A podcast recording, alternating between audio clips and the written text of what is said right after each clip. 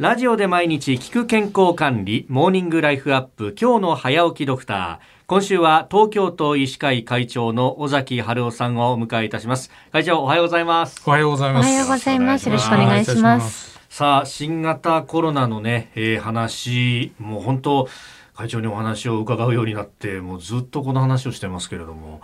あのだいぶ収まってきているようにも見えるんですけれども現状どういうふうにご覧になってますか？まあ、このゴールデンウィーク明けた状態で今後ですね、えー、下げ止まりなのかまたもっと増えてしまうのか、はい、その辺はやはり皆さんがこの過ごしたね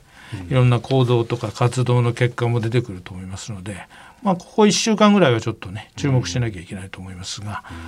まあ、いずれにしろ、はい、あの追加接種いわゆる3回目のワクチンをきちっとあらゆる世代の人が打っていくと。で65歳以上の方はもう8割5分ぐらい打ってますので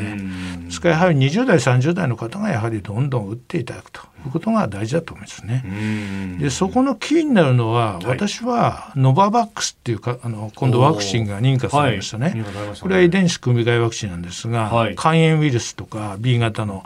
あるいは帯状疱疹とかですね、はい、ああいうののあの予防接種に使うワクチンと同じ系統で、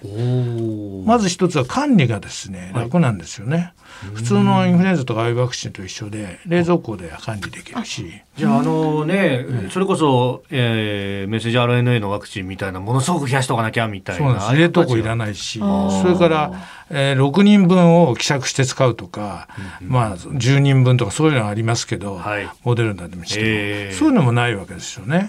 だからあの比較的打つ方としても打ちやすいしそれから副反応も熱とか痛みとかかなり少ないって言われてるんですよね。だからいわゆるメッセンジャー RNA ワクチン怖いとか、そういう抵抗がある方にも、私はあの受け入れられるんじゃないかと思うんですよ。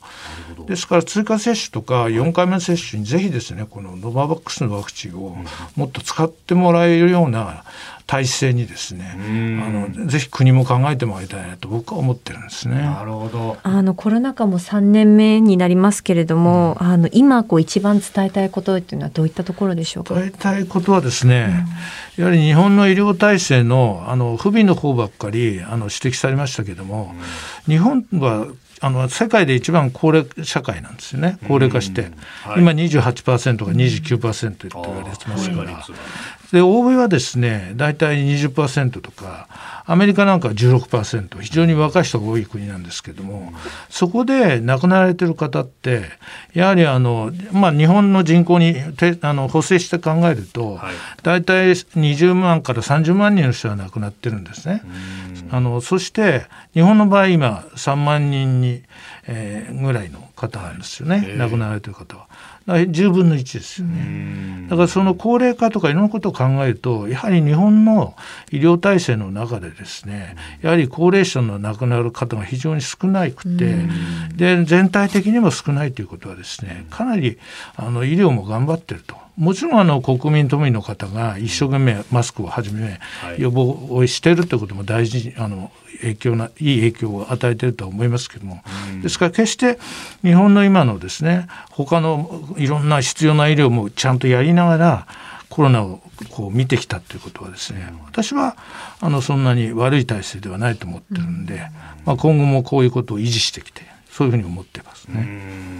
まあ、本当、高齢化率で言えば、ね、あの諸外国に比べると、だからリスクが高い人がそれだけたくさんいる中で、亡くなった方が非常に少ないという。そうですね。ですからやはりあのゼロコロナあるいはもうコロナなんかどうでもいいから全部やめてしまう。どっちも極端なので、はい、やはり日本に向いてるのはそういってマスクとかも必要な時はしながら、